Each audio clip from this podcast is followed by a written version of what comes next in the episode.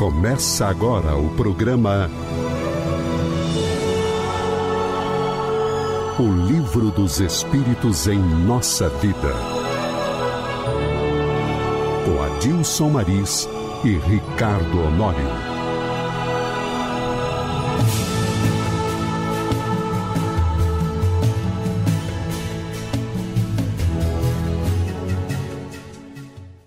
Você que nos ouve, quero iniciar o nosso programa desejando a todos muita paz, na certeza de que o bom Deus estará sempre conosco. Eu, Adilson Maria, da Comunhão Espírita, junto aqui com meu querido amigo Ricardo Honório, do Grupo Peixotinho. Sejamos bem-vindos, Ricardo Honório. Hoje a gente vai conversar sobre a alma depois da morte cujo tema está contido nas questões 149 a 153 do Livro dos Espíritos. Não sei se a gente consegue ver tudo, mas seja bem-vindo.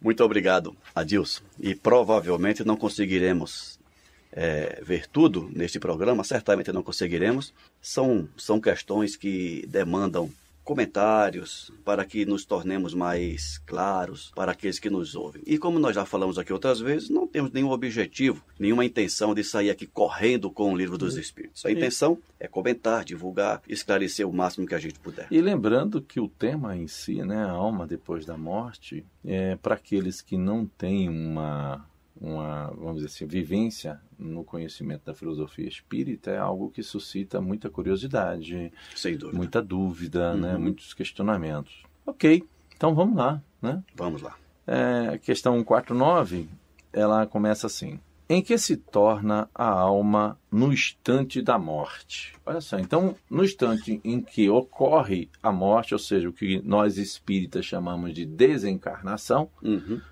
Ah, no momento em que a vida orgânica cessa, o que, que se torna então a alma? Ela passa a quê? Né?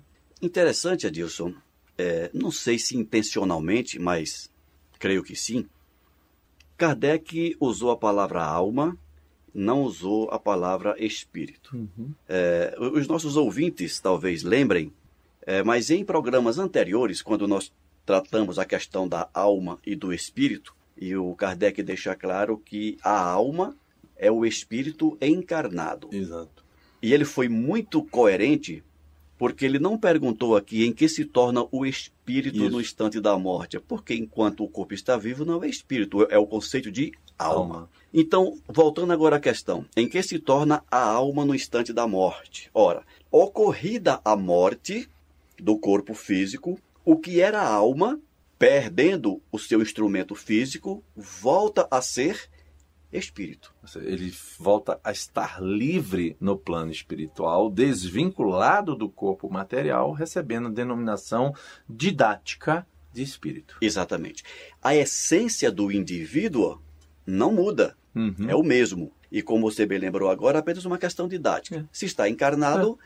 denominamos por alma. Isso. Desencarnou, denominamos de espírito. espírito e volta para o mundo espiritual. espiritual. Volta para aquilo que nós chamamos também de erraticidade, é. que é o período entre uma encarnação então, e outra. Isso que você está falando em, entre uma encarnação e outra, quer dizer que ele, ao voltar, ele já vai começar a se preparar para o retorno. Para o retorno, a próxima, é. a próxima, não sei se seria interessante a gente já não, mas só colocar. Para... É, isso, só para introduzir esse assunto, né? Mas nós sabemos que uma vez ocorrido o fenômeno da morte ou do desencarne, uhum. como você falou, o espírito volta para o mundo espiritual e a partir dali ele já começa a se preparar para a próxima encarnação. Claro que tem algumas especificidades, isso, isso não é automático. Não. Saiu daqui e entrou na escola não é assim. Mas, é, em, em, linhas gerais, é isso que acontece. Maravilha. Então vamos para 150. Não, mas você não leu a resposta ainda. Ah, perdão. Olha, eu estou tão. Você já, você já respondeu tão bem. então a resposta é: volta a ser espírito. Quer dizer, retorna ao mundo dos espíritos que deixou momentaneamente. Exatamente. Quando ele reencarnou, deixou o mundo dos espíritos momentaneamente. Para ele retornar. Agora veja a sutileza dessa ah. resposta. Momentaneamente. Ah. Quer dizer que a nossa vida na Terra representa um momento para e, o espírito. E a verdadeira nossa vida está no mundo espiritual. No mundo espiritual. É. Verdadeiramente somos espíritos. É. A vida na matéria é uma passagem. É.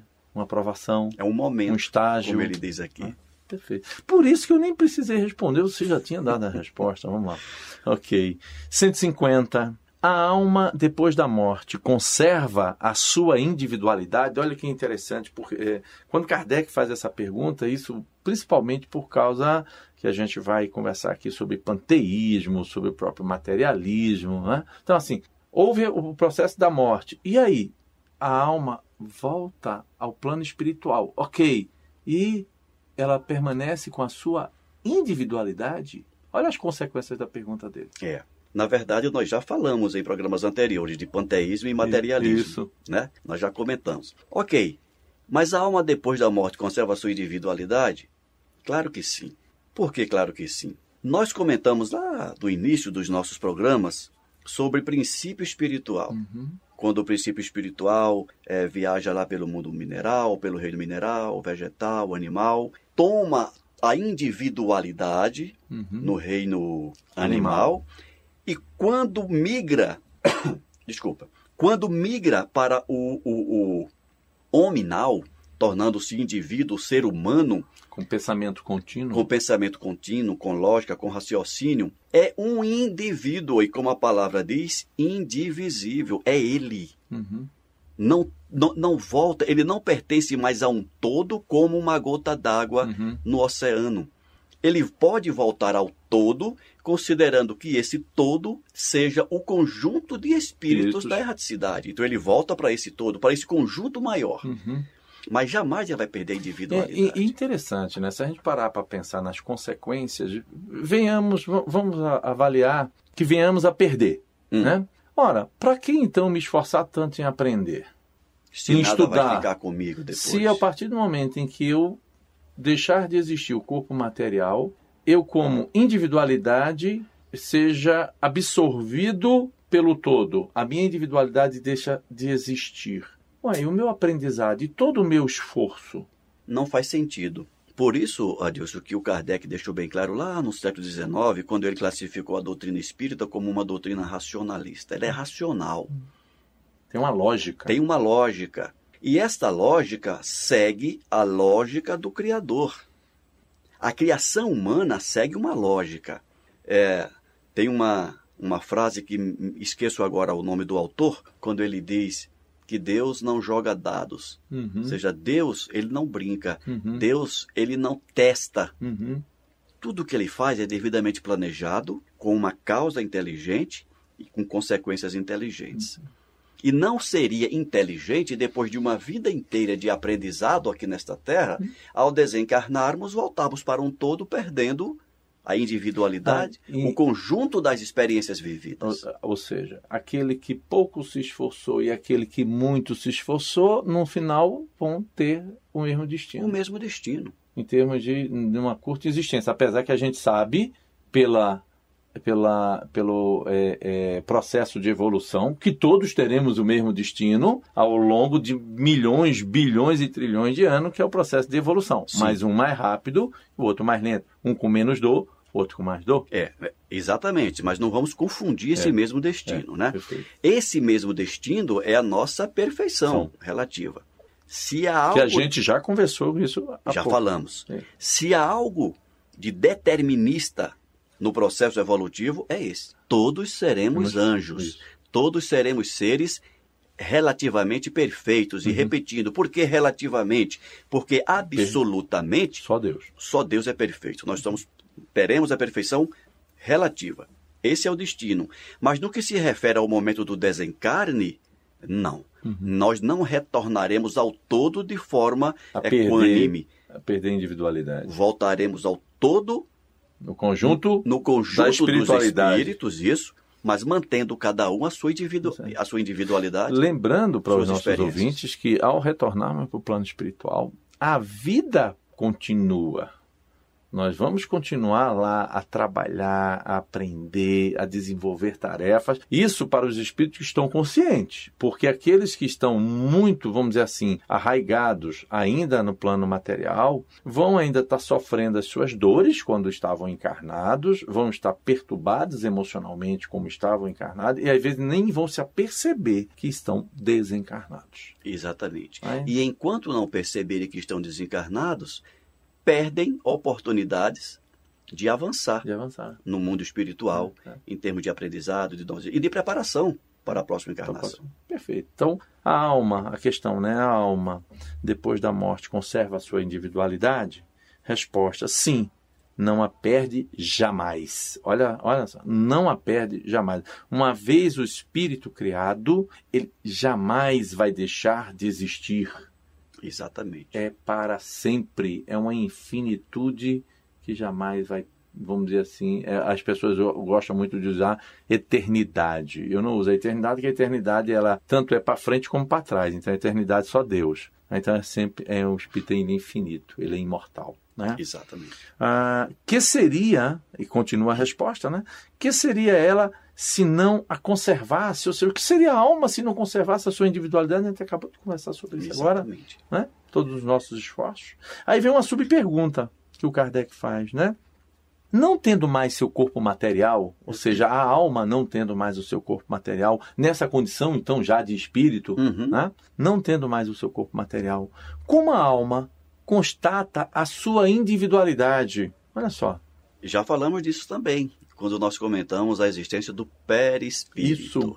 Lembra disso? Isso. Perispírito. A partir do momento do desencarne, a alma se identifica pelo perispírito que conserva a forma física, as características da última encarnação. Tudo isso permanece nesse, nesse tal perispírito que é, nós ouvimos na doutrina espírita alguns conceitos como é, é o corpo astral do espírito, é, é o corpo fluídico, mas na verdade é o corpo semimaterial que o espírito continua utilizando na erraticidade e é por intermédio dele que ele se identifica. Inclusive, a gente já falou no, no, nas questões 93, 94, 95 né, sobre o uhum. perispírito. E lembrando que o perispírito é, tem também por função, além de permitir a ligação do espírito ao corpo, ele, vamos dizer ali, ali é onde fica registrado todas as existências que o espírito já teve desde a sua criação. É, é? Usando uma linguagem que eu acho que é comum para o público em geral, seria a nossa caixa preta. né? Quando o avião, procura a caixa preta, está tudo registrado na caixa é. preta do avião. O perispírito é a nossa caixa é. preta. Quando nós morremos, está tudo lá. É. Fica tudo registrado no perispírito. É. Não só quando morremos, quando a gente volta, as experiências na erraticidade e por aí vai. Exatamente. Tudo registradinho, bonitinho. E me passou uma coisa aqui pela cabeça. Algum ouvinte pode estar se perguntando assim: eu não ouvi esse programa quando vocês falaram de perispírito. Uhum. Como é que eu vou rever isso? É, então, uma... pode entrar em contato tá. com a Comunhão Espírita de Brasília, que nós é. temos os nossos programas gravados em, em CD. Isso. E poderá ser fornecido Isso. É, para que os senhores e senhoras que nos ouvem, se quiserem. É só entrar em contato no, no nosso e-mail, né? rádio.comunhãoespírita.com. Isso. Né? Aí... Perfeitamente. Identifica os programas que deseja receber. Perfeito. Aí a resposta, né? Vamos lá, repetindo. Não tendo mais seu corpo material, como a alma constata a sua individualidade. Ela tem ainda um fluido que lhe é próprio, tomado da atmosfera de seu planeta e que representa a aparência de sua última encarnação seu perispírito. É importante uma coisa que a gente só não comentou aqui, quando ele fala assim, ó, tomado da atmosfera do, de seu planeta. Lembrando que todo espírito, é, é, é, aí a gente vai mais adiante quando a gente falar da, da capacidade que os espíritos têm de migrarem de orbes, ou seja, de um planeta para o outro, mas isso para espíritos evoluídos, ou quando o espírito não evoluído ele tem a possibilidade de, de fazer uma viagem, um estudo, ou até mesmo quando ele não evoluído, ele é degradado, ou seja, ele é retirado do planeta para ir para um outro local mais primitivo do que o nosso. Ao chegarmos, o espírito, ao chegar nesse orbe, ele constitui remonta ao seu perispírito com a matéria presente naquele planeta. Perfeitamente. Né? E é uma das coisas que também, só por isso que apenas os espíritos evoluídos têm capacidade deles próprios se projetarem, porque eles conseguem administrar essa mudança. Os espíritos inferiores não. Ainda não. Eles estão, ficam presos, vamos dizer assim, à própria lei da gravidade do, do planeta do qual ele está. E essa questão da matéria do perispírito tem tudo a ver. Uhum, né? Perfeitamente. Aí ainda tem mais uma outra subpergunta. A alma nada leva consigo deste mundo? Mas você não preparou o seu cofrezinho com suas moedinhas de ouro? Tem até alguns, algumas frases aí no meio popular bem interessantes, né? Por exemplo, cachorro não tem gaveta, é. né? É, defunto não precisa de paletó com bolso. São brincadeiras que têm um fundo de verdade. Do ponto de vista material, não se leva nada. Em compensação, do ponto de vista moral, levamos tudo: os prós e os contras, os amigos e os inimigos, as emoções, as emoções. Isso. Tudo isso vai conosco. As experiências, bem ou mal vividas. Uhum. Né?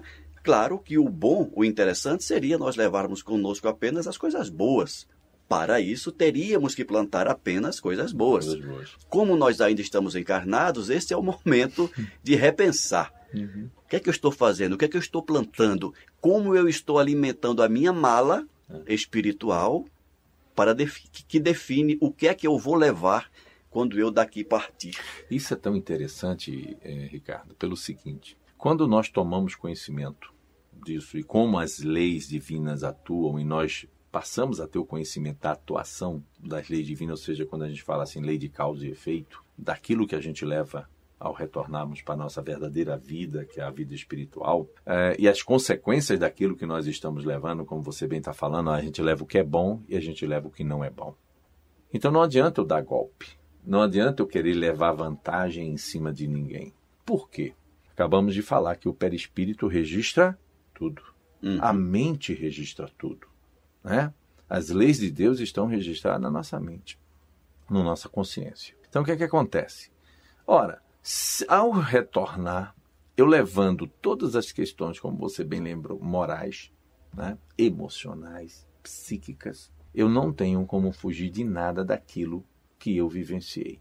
Se eu aprontei e me dei bem enquanto encarnado, vou prestar conta de tudo isso, vírgula por vírgula. Exatamente. E daí, quando a, quando a gente vê processo de reencarnação, vamos dizer assim, em volta de muitas dores e ninguém consegue justificar, entender explicar, porque... entender, mas a doutrina espírita, a filosofia espírita, ela vem e ela dá uma aula sobre isso. Então, quando a gente passa a ter esse conhecimento, eu começo a dizer assim, por que eu vou levar vantagem agora se eu vou prestar conta disso depois? Se ninguém está olhando, a minha consciência está, o registro está sendo feito, Deus está presente. Eu tenho que responder perante a justiça divina. Então eu começo a modificar a minha atitude, eu começo a me vigiar, eu começo a ser uma pessoa mais proba, eu começo a ser uma pessoa mais amável, porque é isso que vai contar que vai dar o meu bem-estar. Então, lembrando só o que você falou, né? eu vou levar uhum. tudo o que é bom e o que não é. E a qualquer momento nós podemos e devemos fazer, iniciar essa mudança de comportamento.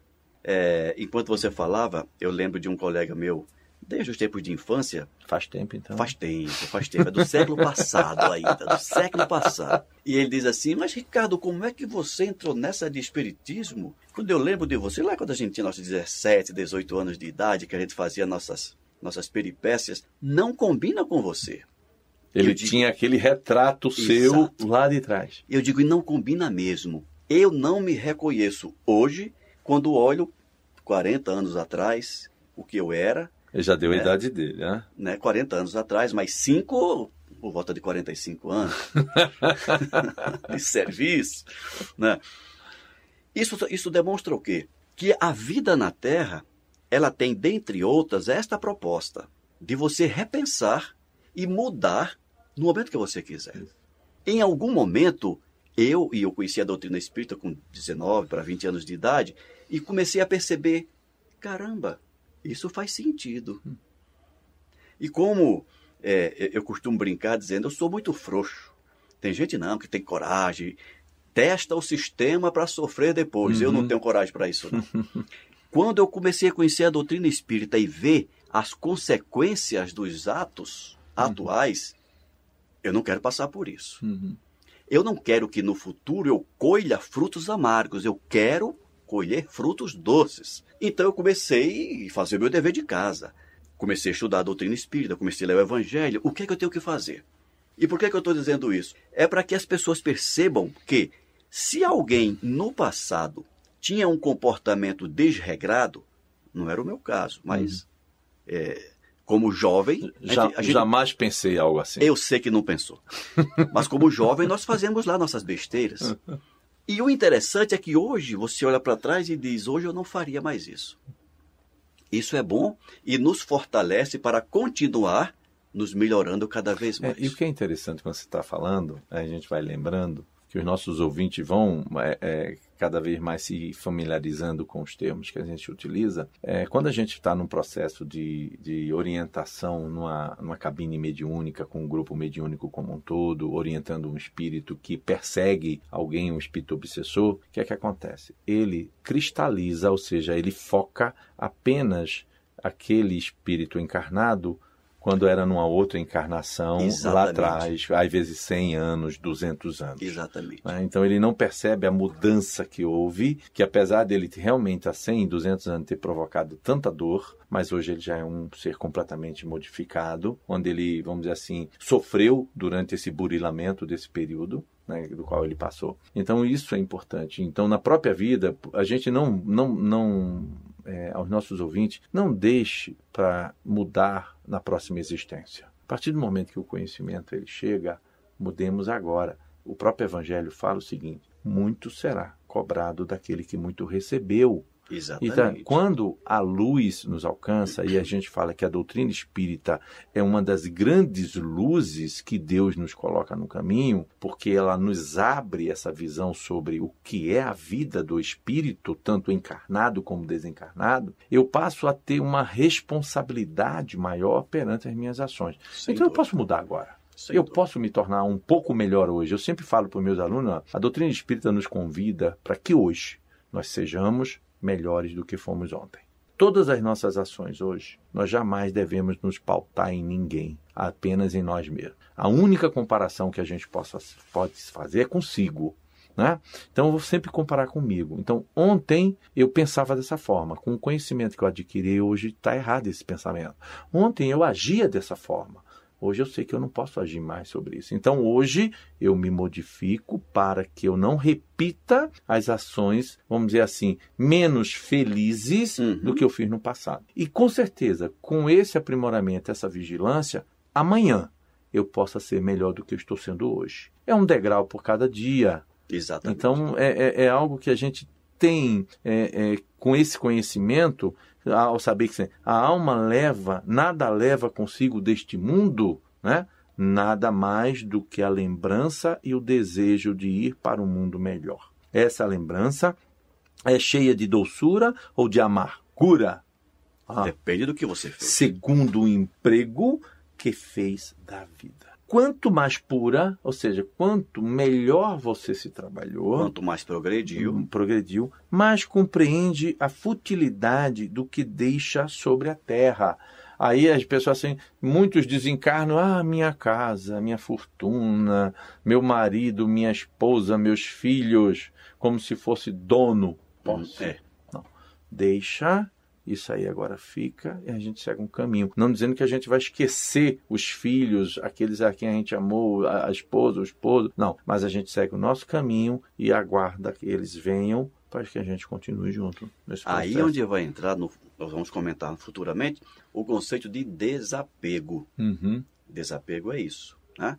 É chegado o momento da separação, separar-se materialmente, fisicamente mas mentalmente continuamos ligados. No Evangelho, nós falamos dos laços consanguíneos de família e dos laços espirituais. É a família, por... ora, o, o, a morte, na verdade, ela não separa esses laços, mantém esses laços. A morte mantém esses laços. Diferentemente seria se nós não aceitando a, a sobrevivência da alma, aí sim seria uma ruptura é, separando fisicamente é, seres que se amam. E aí a gente para para pensar, Deus, dentro da sua perfeição, do, do seu amor infinito, não poderia nos criar para que nós ficássemos separados para sempre daqueles seres que tanto amamos. Eu diria que isso é básico, Marês. É, sempre que nós vamos falar de assuntos como esse, considerando a presença divina, a presença de Deus, partir daquele princípio que Deus é bom e é justo. Uhum. Então ele nunca Não, não, não cabe, não combina com Deus fazer alguma coisa para nós que não seja boa, que não seja justa. Perfeito. E a doutrina espírita é, nos coloca nesse entendimento, nos traz para esse entendimento. E a vida fica mais fácil, fica mais racional. Percebe-se melhor, reconhece-se melhor todas as belezas da vida, olhando pelas lentes da doutrina espírita. Maravilha. Aí você vê, o nosso tempo está acabando de novo já. Né? Nós vimos duas questões, mas duas subperguntas, né? Na verdade, uma é duas subperguntas.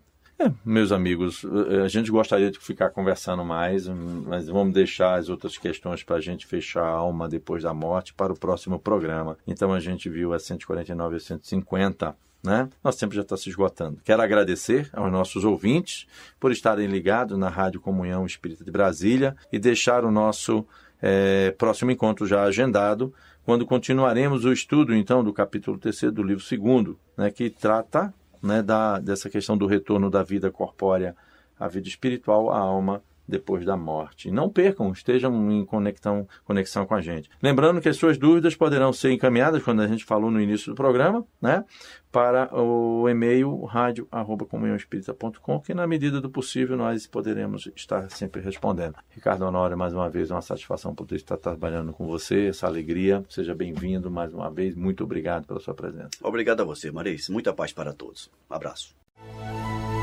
Você acabou de ouvir o programa O Livro dos Espíritos em Nossa Vida. Com Adilson Maris e Ricardo Honório.